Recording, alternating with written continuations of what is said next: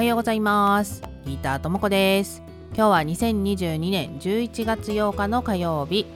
521回目の今日を歌うお届けします。この番組はヨガ水学アドバイザーのギーターともこが今日の数値とカードからメッセージをお届けする番組です。ということで今日のヨガ水学のグローバルデイナンバーは7そして今日引いたカードはバカバットギーターカードのバルナグループ。ということで今日のカードのメッセージにはこんな風に書いてあります。バルナはスピリチュアルな成長段階によって社会的役割を4つのグループに分けます。人は自分の精神段階に合った役割をこなすことで自分のペースで成熟することができるという非常によくできた色分けがバルナです。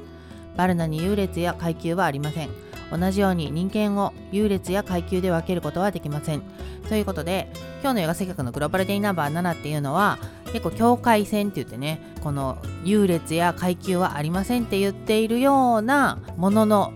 境目みたいなものをねちょっと気にしてしまうところがあるんですけどベータという経典に書かれているそのグループっていうのはそことは関係ないんだよみたいな風に書いてあるんですよね。そこから人と比べて自分がどうとかっていうのをね思わなくていいんだよっていう風にカードのメッセージには書いてあるので隣の芝は青く見えると思いますけど人と比べて自分がああだとかっていう風にえー、自分のことをね考えるんではなくって自分が何ができてこの役割があるからこれができるんだみたいな感じでねしっかりと人のできることと自分のできることっていうのを切り分けて考えられるように今日は過ごしてもらったらいいんじゃないかなと思います。ではでは今日も良い一日をお過ごしください。Have a nice day! バイバイ